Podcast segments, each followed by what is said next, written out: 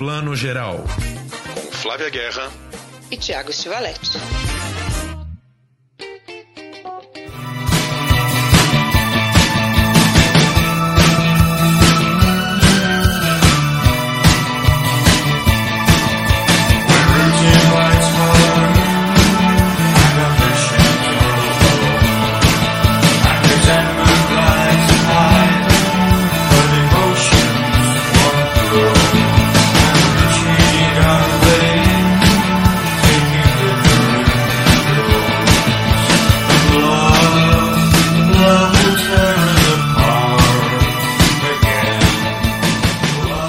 Boa tarde, boa noite. Você que está ouvindo Plano Geral, seu podcast de cinema e séries e de tudo mais.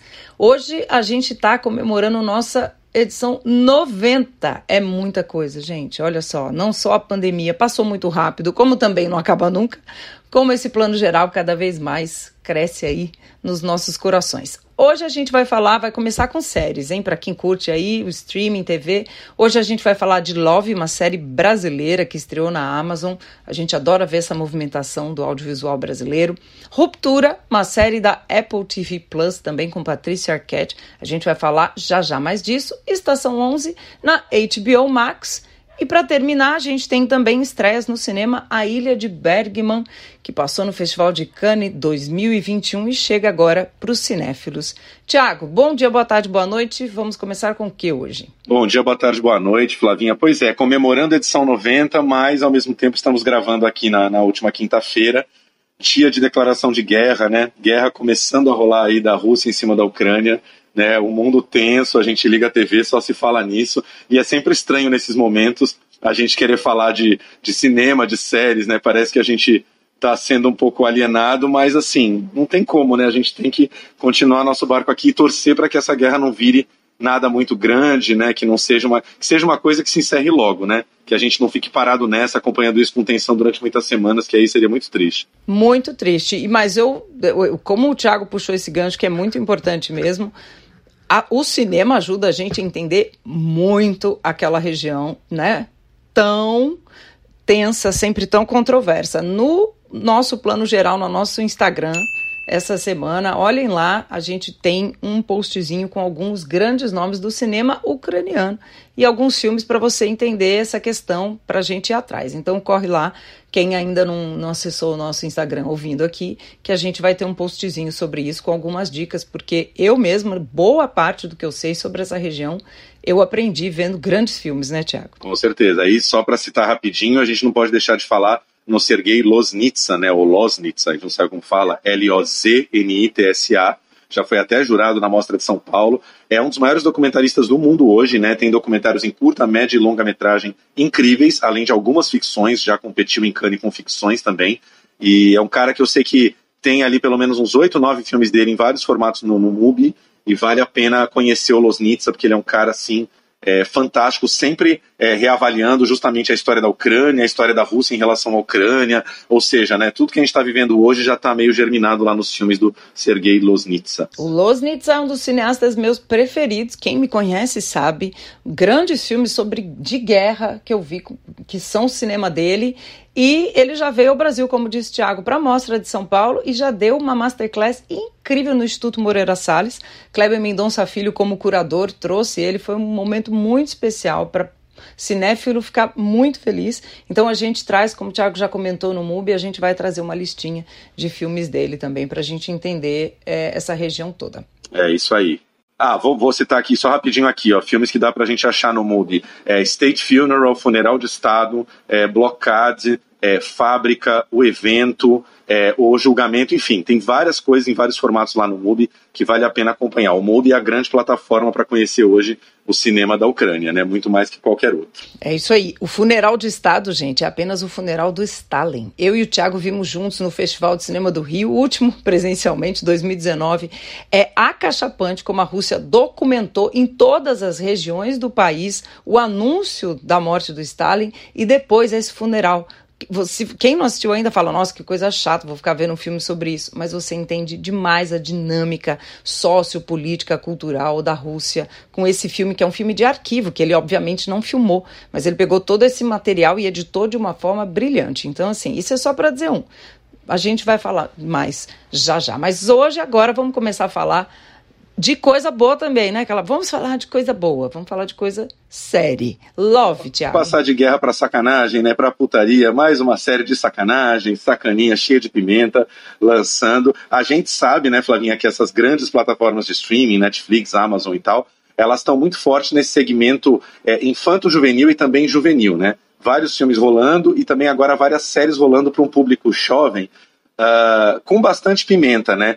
É, Love, como você falou, Love, nunca sei se a gente fala Love ou Love 3, né? O E do Love, ele é o número 3, porque vai contar a história aí de três irmãos que tomam um pé na bunda da mãe, logo na primeira cena da série. A mãe é vivida pela maravilhosa Chris Couto, que a gente ama desde os tempos da MTV, grande atriz de teatro também em São Paulo. Ela dá um pé na bunda desses três filhos, também não aguenta mais o marido encostado, e esses três vão ter que se virar sozinhos. São três irmãos aí, a Ana, a Sofia e o Beto, né? A Ana mais velha, a Sofia e o Beto são gêmeos, e eles vão ter que se virar cada um a seu modo aí para cuidar de suas vidas, e aí vão começar toda uma série de experiências afetivas e sexuais. Eu sempre experimentei de tudo. Morar com trisal é treta.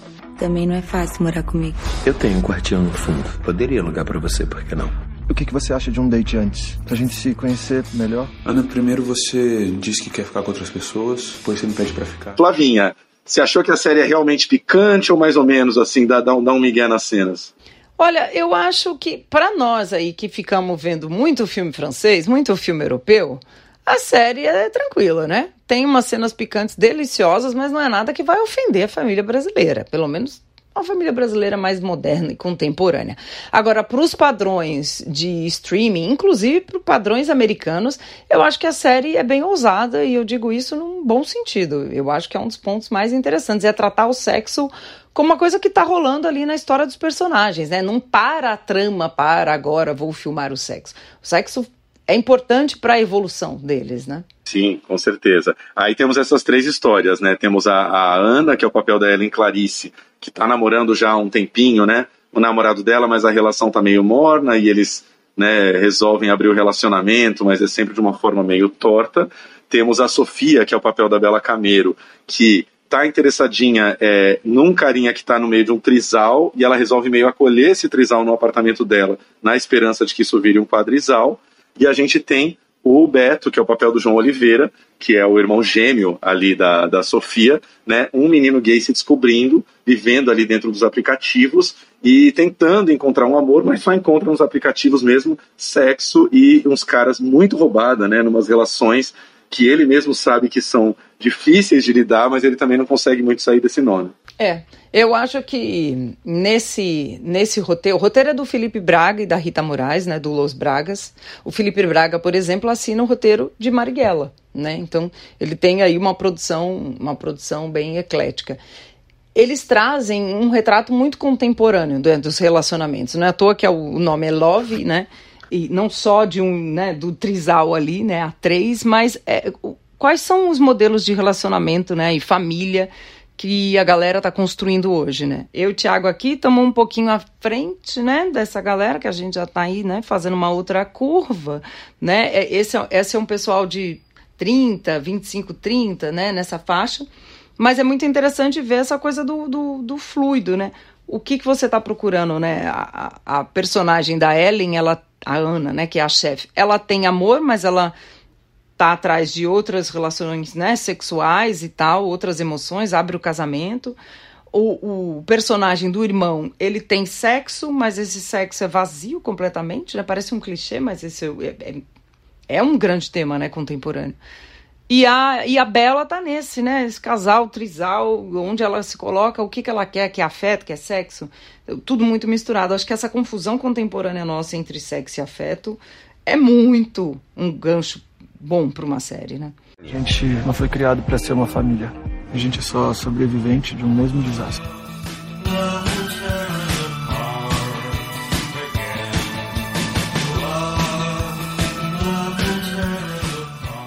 Mas a moral da história, né, Florinha, parece ser assim, ninguém está satisfeito no momento, né? Cada vez mais na nossa cultura contemporânea, ninguém está satisfeito, porque é isso que você falou. Quem tem amor está atrás de mais sexo e aventura, quem tem sexo e aventura está tá atrás de amor, e nada nunca se resolve, e os três estão ali penando numa zumbilândia tentando se encontrar. Agora, queria falar um pouquinho assim do, do, do formatão geral da série. A gente estava comentando isso, como é engraçado que parece que existe já uma, um espírito de séries Netflix, um espírito de séries da Amazon, um espírito de séries da Globoplay, que ainda é muito ligado à linguagem Globo de fazer séries, né?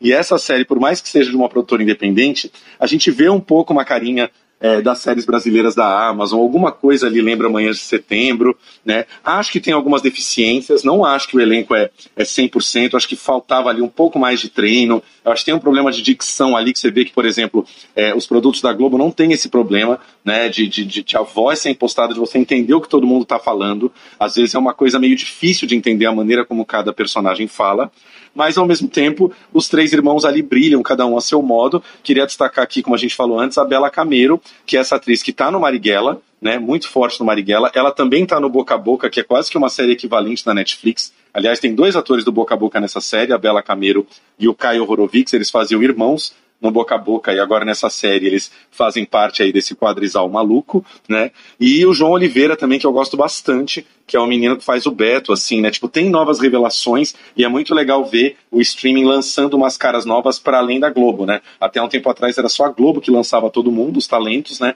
Agora eles podem surgir através do streaming também. É isso aí. É, é interessante isso também, porque como a galera é jovem, a gente vai descobrindo ou conhecendo melhor atores que a gente né, já, já conhecia. O Jorge Neto, por exemplo, que o Trizal né, é formado pelo, pelo Horowitz, como o Tiago falou. O Jorge Neto, que eu acho que é um ator assim que eu vejo pouco, eu vejo poucos trabalhos dele e adorei. E a Ingrid Geiger, né? É Geiger o sobrenome dela, que eu acho uma atriz ótima também. E a, e a gente. É, vê, assim, tem séries, é, séries da Globoplay, né, coisas assim na TV aberta que eles já fizeram, mas é muito bom ver como é que novos projetos do streaming estão incorporando esses talentos também, né, Tiago? É isso. É, não, e, e a maior qualidade dessa série, né, Flavinha? Episódios de 30 a 35 minutos, ou seja, dá para ver na hora do almoço ali. É aquela série que não tem, não tem como não ver, porque é muito rápida de se ver, né? Seis episódios de meia hora, ou seja, somando aí é como se fosse um grande filme de três horas. E é muito tranquilinha de ver aos poucos. É, é isso. Isso é bacana de você comentar, porque esse formato de 26 minutos, ele é, ele é um formato de comédia, né? As séries de drama, elas são mais estendidas, né? As séries da HBO, por exemplo, às vezes tem até mais de uma hora, 58 minutos, até um pouco mais. Então, é, esse é um formato de comédia e os episódios, eles são quase crônicas, né? A trama vai avançando, claro, mas tem um tom de crônica que você pode assistir mesmo realmente com, com, com um ritmo mais, mais espaçado, mais leve, ou tudo de uma vez. O, que, o bacana é isso, é, o Brasil está produzindo, a gente ter formatos, acho que a gente está evoluindo né, nos formatos, criando formatos e que isso aconteça cada vez mais. Né? Eu sou a maior crítica, vocês sabem, de formato enlatado. Isso que tudo fica com a mesma cara, ou tudo tem que ter a mesma fotografia, né? Eu vivo aqui criticando a questão dos documentários no streaming, que a gente está indo muito para essa tendência de true crime. A gente vai falar disso semana que vem, que vamos falar lá dos golpistas todos. Mas, é, e aí, não, nada assim inova, fica sempre a mesma formulinha. Então eu gosto de ver como a ficção tem conseguido quebrar isso e ter formatos diferentes, ainda que tenham, como o Thiago disse, né, Thiago, a cara da Amazon, a cara da, da Netflix e, e, a cara da HBO. Queria só comentar uma última coisa aqui que eu li na reportagem da Folha sobre essa série Love, que é uma série que usou essa figura nova que tem enrolado, principalmente nos sets de filmes e séries americanas, que é o coach de intimidade, né? A pessoa que está lá para acompanhar e dar uma certa consultoria nas cenas de sexo mais pesadas para que os atores se sintam à vontade, já que hoje em dia a gente vive nesse mundo em que né, qualquer cena mais delicada, mais pesada, é, pode gerar algum tipo de infração legal, a pessoa pode se sentir invadida, enfim. Então teve essa figura que deve ser cada vez mais recorrente na indústria brasileira também, do coach de intimidade para cenas muito íntimas em que os atores estão nus, eles vão fazer uma cena ali que os deixe desconfortável. É isso aí. E, e, e as cenas são boas elas são reais mesmo, né? Elas são reais no sentido, gente, que elas são filmadas com um, elas são bonitas, né? Mas elas não são aquela coisa estilizada que às vezes o tempo para e o casal vai lá fazer um sexo de filme hollywoodiano e volta, né? E todo mundo transa de sutiã, né? As mulheres, todo mundo transa vestido. Não, ou então o corpo da mulher é, é explorado demais é um sexo bem real e ao mesmo tempo é isso, bem natural, né? Eu, eu curti, assim, como o sexo está filmado na série. É isso. Fica aqui então nossa primeira dica de Love ou Love 3. Você busca como L-O-V3 na Amazon Prime Video, a última série brasileira aí a ser lançada, né, numa leva que esse ano ainda vai, vai ter muita coisa, muita série brasileira nos streamings que a gente vai comentar aqui. Flavinha, umas duas semanas atrás você falou sobre Suspicion, nova série da Apple TV Plus. Apple TV já tem série nova no pedaço, é isso? Isso aí, a Apple TV vem com muita coisa. Olha, a Apple TV está investindo muito no audiovisual, né? Essa, essa batalha aí dos streaming, gente, só vai esquentar, viu? só vai esquentar, tem muita coisa vindo. E essa série nova se chama Ruptura. Estreou na semana passada, em inglês é Severance. Eu vou resumir aqui esse processo, que é um processo complexo. Em inglês, quando um funcionário se desliga de uma empresa, ele recebe o severance payment, né, ou pay, que é, é, é como se fosse a, aquela, aquele pagamento a gente talvez chamaria isso de a indenização, né, ou a multa pela indenização, né, o, aquilo que você ganha quando é demitido. E mas a severance é o processo de separação, severance. Em, em, português ficou como ruptura. Que separação é essa? Que ruptura é essa? É a ruptura dos funcionários de uma grande corporação. Tem um quê de futurista, assim, né? Uma ficção científica toda minimalista, em que os funcionários de um departamento de uma grande empresa de saúde, de medicamentos, quando eles entram no elevador para ir para o departamento em que eles trabalham, eles passam por um processo que eles esquecem quem eles são na vida lá fora. Aí eles trabalham o dia inteiro e quando eles voltam para esse elevador para ir embora, eles esquecem tudo que eles fizeram no trabalho. A chamada separação, separação né, da vida do trabalho para a vida pessoal, que hoje em dia ninguém separa mais nada, essa é uma grande ironia, aliás, dessa série, é levada nesse thriller do. Em inglês eles chamam assim working place thriller, né? Que é o thriller do local de trabalho. A gente não tem uma expressão para dizer isso. Mas eu gosto muito, assim, é uma grande metáfora, mas é uma série de de, de suspense mesmo, né? De, de esse, essa ficção científica muito estranha para tentar descobrir que, que, são as coisas horrorosas que a gente faz no trabalho que muitos fingem que não fizeram, preferem esquecer, né, Tiago? Questões éticas aí, né? Every time you find yourself here, it's because you chose to come back.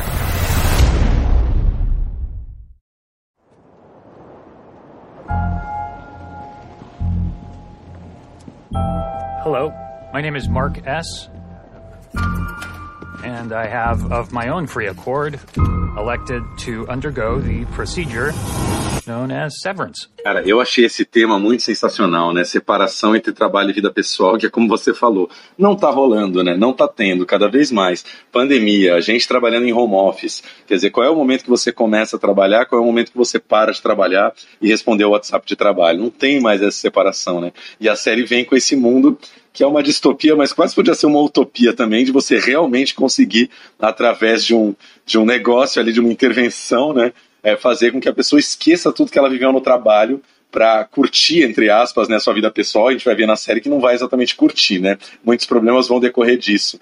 Mas é muito interessante. E você estava falando isso, né? Direção do Ben Stiller, que é um cara que as pessoas talvez tenham um pouco de saudade, porque ele, ele meio se afastou né, enquanto ator de, de, de, de, comédia, né, ele é um cara que já teve o seu auge como ator de comédia, entrando numa fria, vários outros papéis, mas é um cara que já há muitos anos, desde, cara, desde, sei lá, desde os anos 90, ele, ele é um cara que dirige e tem uma, uma um, um, trabalho dele como diretor, né? A gente não lembra, mas ele é o diretor do Pentelho, aquela comédia com Jim Carrey. Ele, ele é diretor de Zoolander 1 e Zoolander 2, né? Acabou de dirigir uma outra série chamada Escape, Escape at Dannemora, né? É Fuga para Dannemora.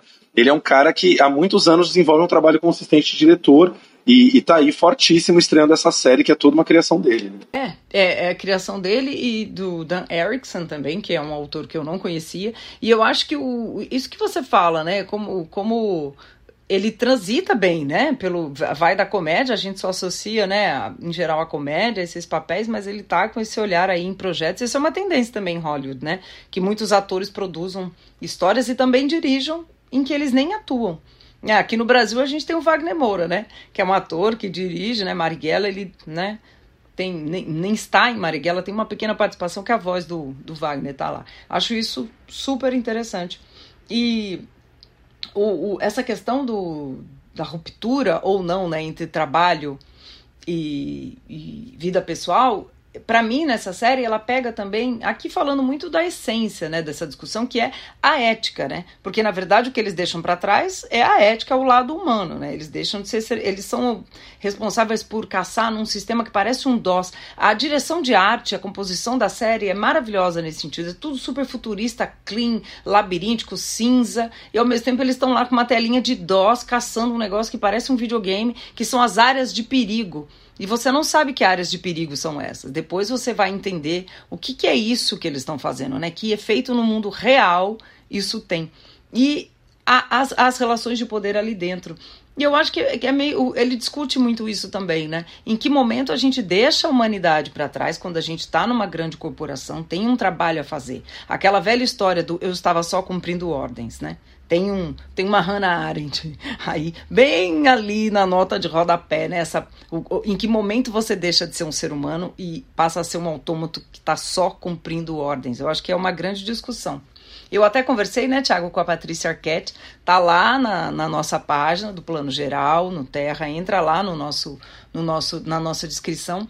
E a Patrícia não respondeu muito isso bem, essa questão mais ética, mas ela pegou muito por essa questão é, da, da, onde a gente não separa mais, não consegue separar, que é a emoção. Porque muitas empresas e muitos trabalhos exigem que a gente seja quase um robô efetuando um trabalho, mas nós somos humanos a emoção está ali. Então a gente devia trabalhar isso melhor, em vez de querer é, separar e criar muitas neuroses aí no local de trabalho por causa disso. Né? Com certeza. E além da Patrícia Arquette, né, que já virou aí parceirona do Ben Stiller, né? Ela também tá no, nessa série anterior dele, Fuga para Dannemora.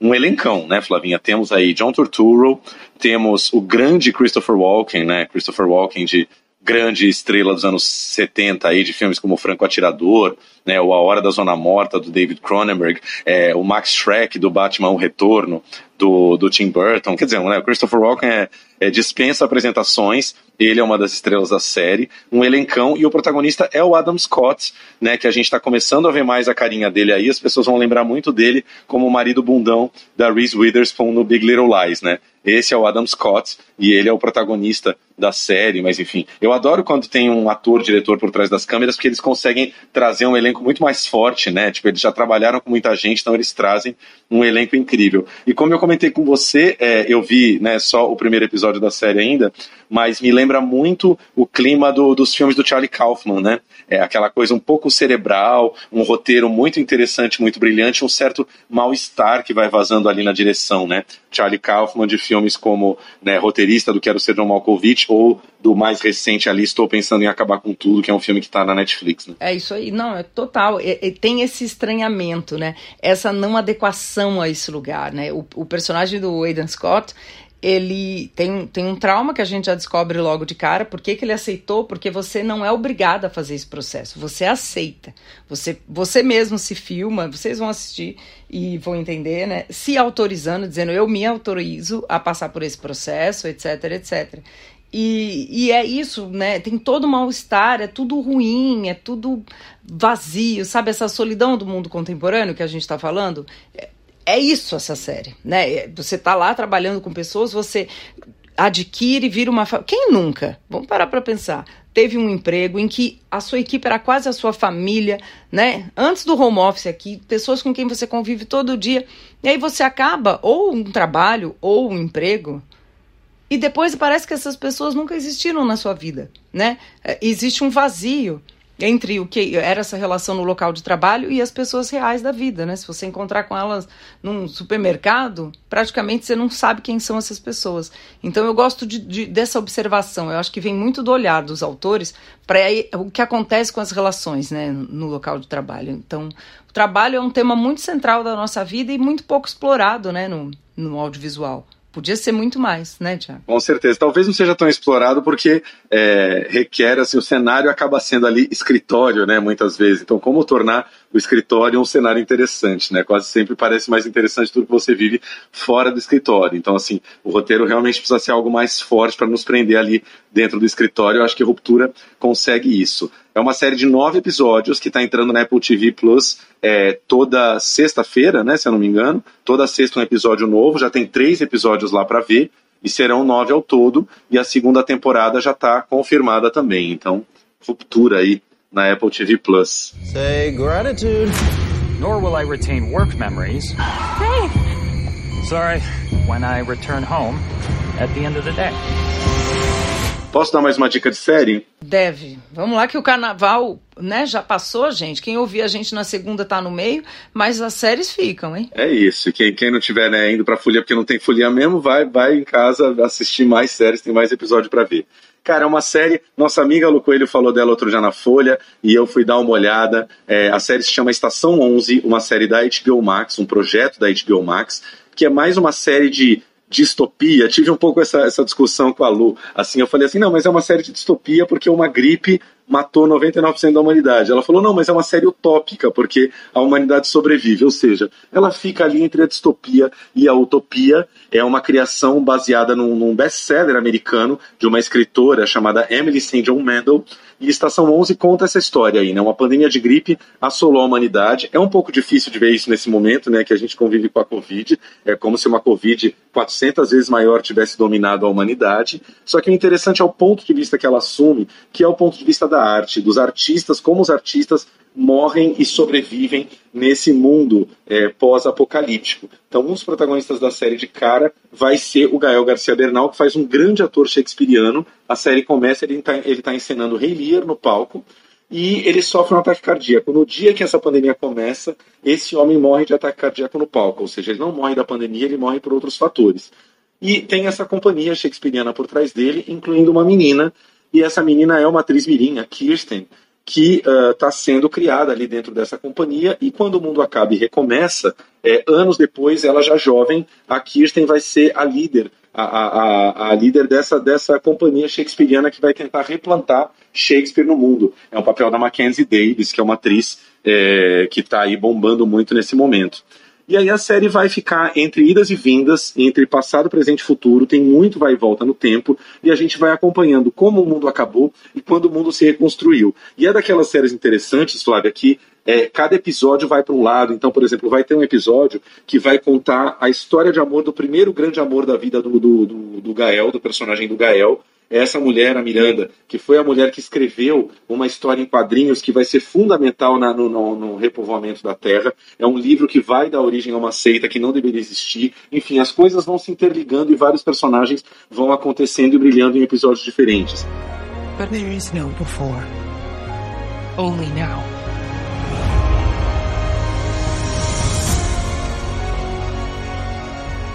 I was late. You were early.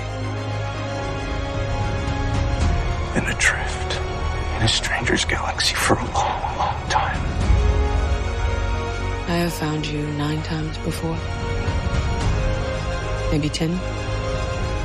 And I'll find you again. There is no rescue mission. We are safe. Essa metáfora da arte é, é, o que mais me interessa, né, na verdade, porque é isso, né? A gente é engraçado você falando, né? É utopia, é distopia. No caso, obrigada, o universo não morreu 90% da humanidade com a Covid, mas simbolicamente a gente, né, tem um grande luto aí ainda a processar. Muitas pessoas morreram. E a gente é, é vida real, né? Pandemias acontecem, estamos aí ainda nela. E a arte sofreu muito na nossa pandemia real, né? Assim, guardadas todas as proporções de uma série como essa, a gente tem isso aqui no mundo real, né? Como é que a arte está sobrevivendo, voltando. Então, ver isso, né, com uma escala maior, com uma lente assim de aumento, numa série assim, ainda mais da HBO, é sempre bom para quem se interessa pelo assunto. Com né? certeza. E é uma tendência, eu só queria fazer uma parte dessa tendência das séries que são é, publicadas, né, veiculadas em etapas, né? A Netflix sempre coloca tudo lá pra gente, a Amazon em geral também, né? Mas algumas não. Essa é uma. é- não, a Amazon não, a Amazon espaça, né, Thiago? O Nine Perfect Strangers foi espaçada também, uma Foi. por semana. Né? E a HBO também faz isso e a Apple também. Então, quem tem feito de colocar tudo para que a gente maratone tudo num fim de semana é só a Netflix, né? Dessas, dessas grandes aí. É, você sabe que Estação 11, eu não sei em que esquema entrou na HBO Max aqui no Brasil. Eu acho que ela acabou entrando de uma vez. Né? Também tem isso agora. Cada lugar vai fazer de um jeito. Né? Lá nos Estados Unidos ela pode ter sido um por por semana. Aqui já lança tudo de uma vez só. A única que realmente faz tudo blocado sempre é a Netflix, né? Que foi quem, quem trouxe esse sistema de maratonar série, ver tudo de uma vez só, né? Você prefere qual? Cara, eu tenho gostado muito da coisa da, da- de ver um por semana, assim, por exemplo, é o que tá rolando com Euforia. Eu adoro ver um episódio por semana, porque você vai descobrindo a série aos poucos. E, e- ah, não sei, acho que a gente tá precisando de mais tempo para tudo, então acho bom a gente espaçar. Eu tenho preferido do que as séries maratonadas. Agora, é, é o que é o que a gente estava falando lá do Love, lá no começo, né? Depende do formato. Uma série como Love, que os episódios são curtinhos, também não, te- não vejo problema em maratonar. Eu acho que quando a série é muito densa, eu prefiro ver ela um por semana. Acho que é meio isso. E você? Eu também, eu gosto de ver uma por semana porque diminui a minha ansiedade de todo mundo já acabou e eu ainda não, e aí eu não consigo conversar sobre o assunto. Então tá todo mundo na mesma, assim, né? No máximo um ou dois atrasados, mas isso é porque eu não consigo maratonar. A gente também vê filme, gente. Sim, não, e as redes sociais geram essa ansiedade, né? Uma série da Netflix que entra inteira, no primeiro fim de semana já tem o fulaninho postando coisas sobre o último episódio, né? Então realmente gera essa ansiedade de, pô, quando é que eu vou terminar essa série? Sei lá quando, mais duas semanas, mais um mês. né? É isso aí, e dá, e dá mais tempo de conviver com o elenco, de ler, ler artigos que estão saindo no meio e tal. Eu curto, assim. Não... Mas é mais de comportamento do que o conteúdo em si, né? É como a gente lida com a série em si. Acho, acho os dois modelos interessantes. É isso. Fica aqui a nossa dica, então, Estação 11 na HBO Max. Olha, hoje falamos de uma série de cada plataforma, né? Não importa o que você assine, tem dica de série aqui para você. Tem Amazon Prime Video, tem eh, Apple TV Plus e tem agora HBO Max. Séries a rodo, ninguém tem tempo de ver tudo. É isso aí, inclusive séries brasileiras, hein? Porque né, a gente ama o cinema brasileiro e as séries também. E para não dizer que a gente não falou de cinema nessa edição, obviamente, porque tem, né, quem queira ir ao cinema sempre, ainda bem, Bergman Island, ou a Ilha de Bergman, mais conhecida como a Ilha de Faro aqui no Brasil, ou Faro, Farol, não sei falar, o meu sueco é zero.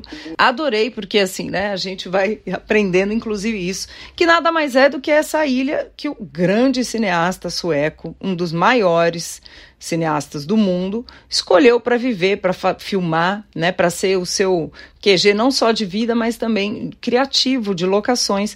E é uma grande Disneylândia para cinéfilos cabeçudos. É isso que esse filme é. Para mim, ele foi isso. Não sei se eu não tivesse visto os filmes do Bergman, eu teria curtido tanto assim. Eu acho que não. Eu acho que é uma grande piada interna para cinéfilos que amam Bergman. Então eu acho que o. Exi... Bom, Tiago, me ajuda aí. O que, que você acha? Existe a história do casal, o Tiago já vai dar a sinopse, que vocês sabem que eu sempre pulo e já começa. Mas eu acho que é, você tem que ter visto, pelo menos, o Bergman. É, eu gostei de você falar uma piada. É como se fosse uma piada interna, mas também não é uma piada porque é um drama, né? Mas é, é realmente é, é um filme é, que só vai ter alguma graça, algum valor para amantes de Bergman, para pessoas que amam a obra do Ingmar Bergman, também é uma vasta multidão de cinéfilos, né? E vai contar a história desse casal de cineastas que viaja para a ilha de Faro, escreve Faro, mas eles falam Fora, né? Essa ilha onde o Bergman viveu e filmou a maior parte dos seus projetos.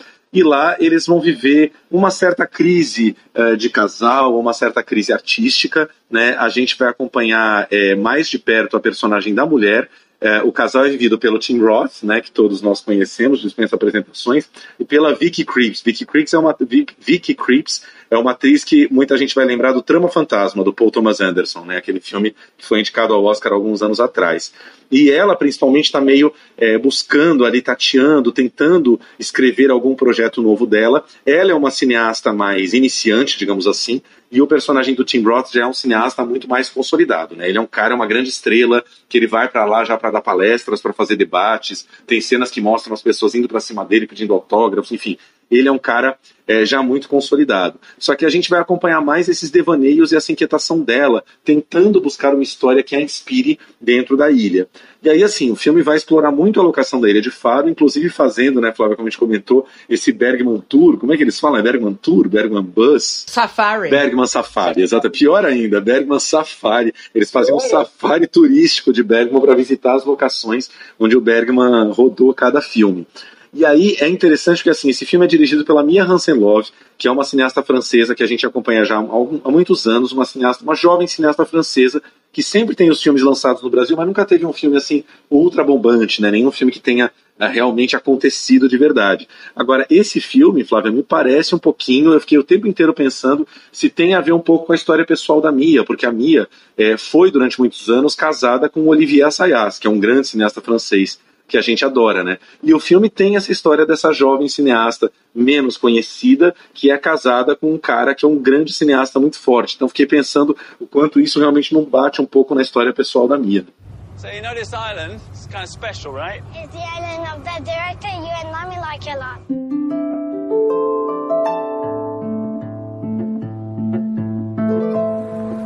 This place is perfect for working, easy to live in. Wow. You do realize we're going to sleep in the bed, but I should scenes from a marriage film that made millions of people divorce.